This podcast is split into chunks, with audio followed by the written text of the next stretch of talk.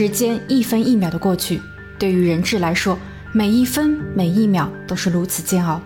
他们所有人都被蒙住了脸，分开关押，似乎还有一丝生存的希望。然而，他们是否能逃脱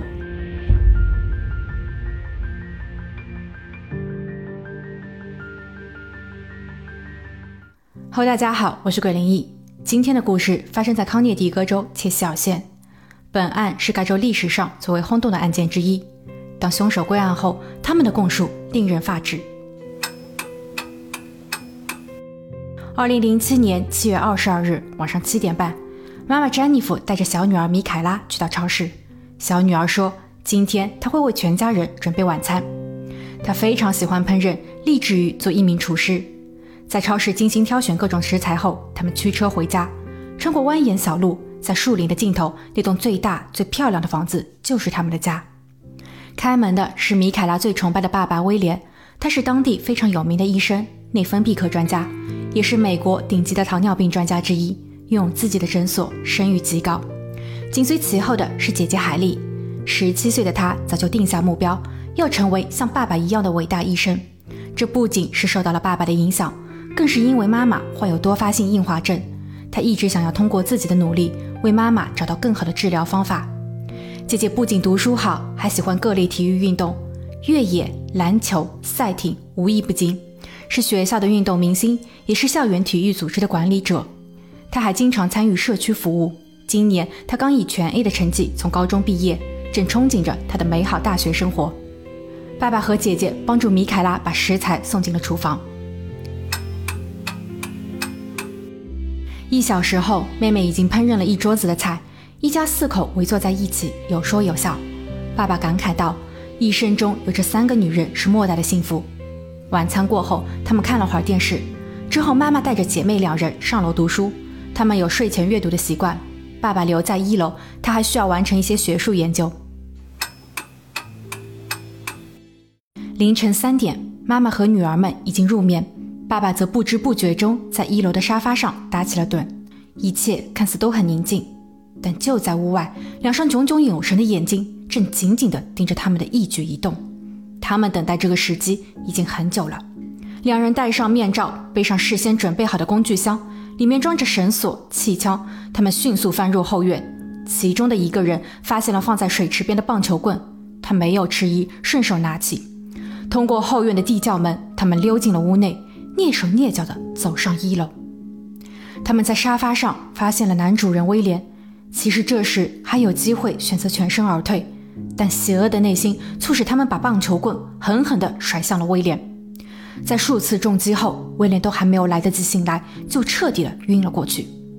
两个人将威廉抬到了地下室，用绳索捆绑住四肢，之后又蹑手蹑脚地跑上了二楼。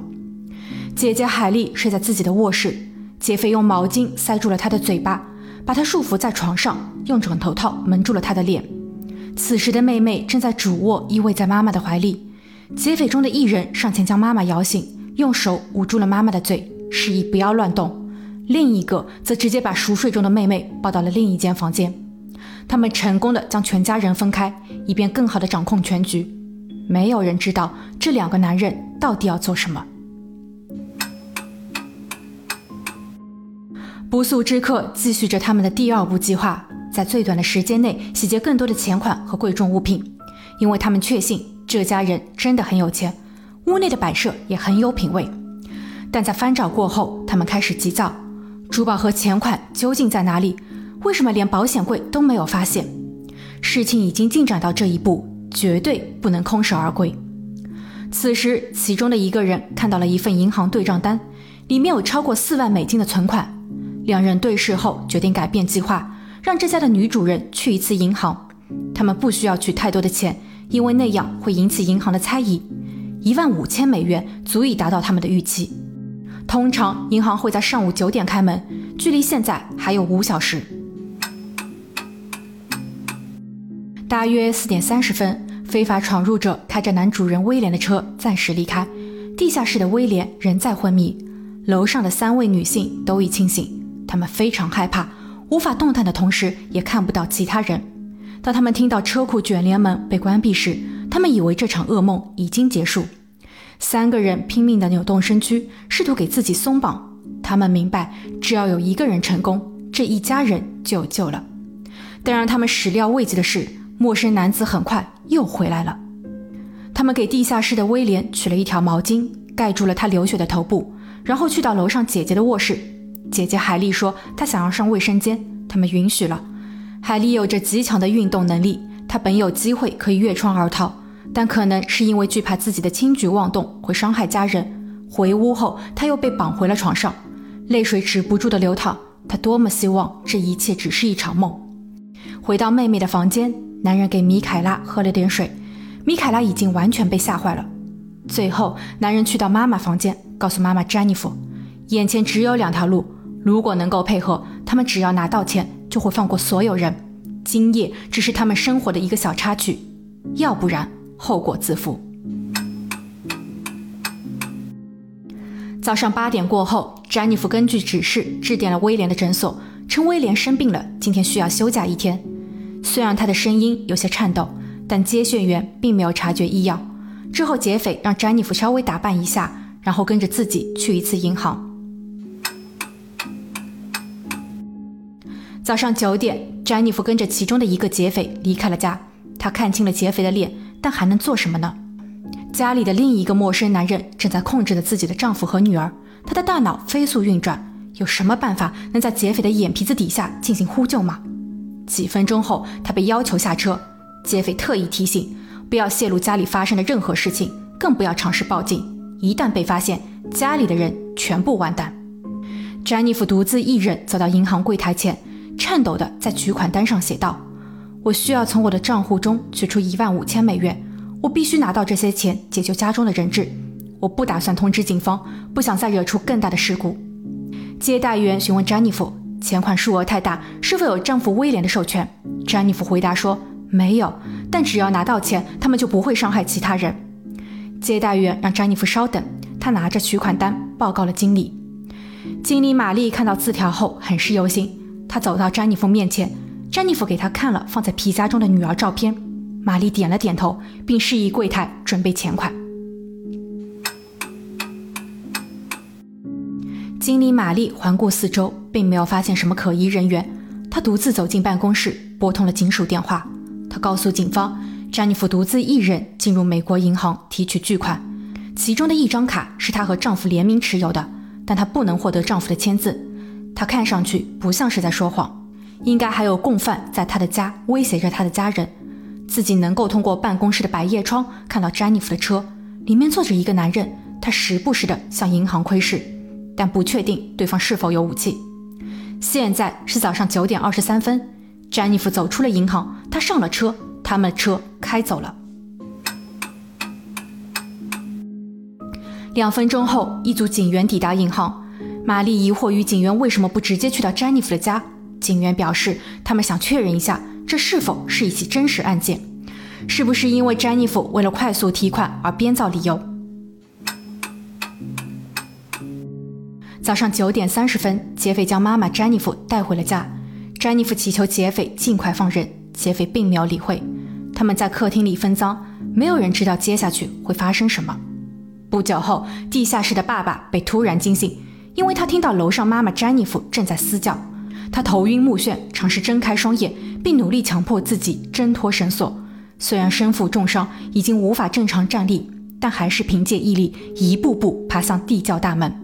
他推开了大门，看见阳光，尝试爬到邻居家进行求助。还算幸运，邻居恰巧在外活动。但由于爸爸威廉的伤势太重，邻居在一时间无法辨认出他的模样。不过也就几秒的时间，一群特警将他们包围。特警手持武器对准了两人，威廉已经没有力气多做解释，在晕厥前，他大声吼道：“女人、女孩们都还在屋内。”特警人员还没有来得及排除这两个人是否是危险作案人时，他们身后的房屋冒出了滚滚浓烟，并迅速火光冲天。这时，他们看见另两位男子从前门跑出，直接跳上了车，一脚油门准备逃跑。慌乱中撞上了警方的车辆，却丝毫没有停下，直到撞毁了更多的车辆和路障后，自己的车无法再启动。特警们一拥而上，当场拿下。所有人都认为凶手归案，案件告破。但他们似乎忘记了更重要的一件事。九点五十八分，被烧的房屋里传出了巨大的玻璃爆破声。可消防车在哪里？他们竟然还没有呼叫过。火势异常的凶猛，当消防人员赶到时，他们都无法直接闯入屋内解救人质。周围的邻居目瞪口呆，难以置信眼前的不是一场梦，但一切已经来不及了。当威廉在医院苏醒时，虽然已经恢复了意识，但似乎自己仍在梦境中。他不想去面对现实，他的时间还定格在昨日晚上，身边坐着爱妻和女儿们。还记得刚认识詹妮弗时，她是如此的迷人，自己已经想好要在一年后给她过五十岁生日，并送上一份超大的礼物，但一切已经没有机会。而两位女儿，一个十七，另一个十一，她们勇敢、善良。温和可人，就如同含苞待放的花朵，却在一夜之间全部凋零。威廉此时不想见任何人，没有人能够体会到他的痛楚。两名作案嫌疑人在被逮捕后分开关押。面对审讯时，我们看到了他们狗咬狗的互相扯皮。嫌疑人史蒂文出生于1963年，他是一位职业小偷，参与违禁品买卖。四十岁的他已经入狱近三十次。先后在十七个不同的监狱中服刑，最后一次入狱是在零四年，因为砸车窗偷钱包。零六年时，他获得了假释机会，并在回家的路上认识了约书亚，也就是本案的第二位嫌疑人。史蒂文说，他需要钱，因为自己被母亲赶出了家，如果再找不到安居的地方，自己会因为违反假释条件重新被关入监狱。约书亚说，他能够帮到自己，所以史蒂文一直在等他的消息。七月二十二日，大约晚上十点，约书亚短信史蒂文说可以行动了。两个人本想拿到一万五千美元之后就收手，但当他们准备撤离时，史蒂文看到了院子里埋伏的警员。约书亚说需要销毁所有的证据，于是自己配合了。但第二位嫌疑人约书亚则表示，案件的主要策划人是史蒂文。史蒂文恳求自己帮忙干一票大的，所以约书亚在七月二十二日那天把车停在了超市门口。那是当地一家非常有名的大型超市。他观察着进出的每一个人员，以便寻找自己的猎物。当他看到詹妮弗的车驶入停车场时，眼前一亮。这一辆车价值不菲，想必车主的身价也不低。他一路尾随，看到他们进入大别墅后，明确了目标，并通知史蒂文。史蒂文准备好了作案工具。当一万五千美元到手时，约书亚准备放人质，但史蒂文却在客厅侮辱了詹妮弗。两人的叫声激起了他的欲望，所以他去到了小女儿的房间。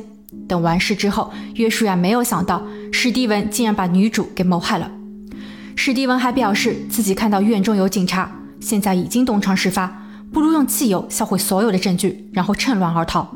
他们在凌晨四点多有外出过，用威廉的信用卡购买了两大桶汽油，本想着在获得钱款后可以驱车逃亡很长的一段距离，无需中途加油。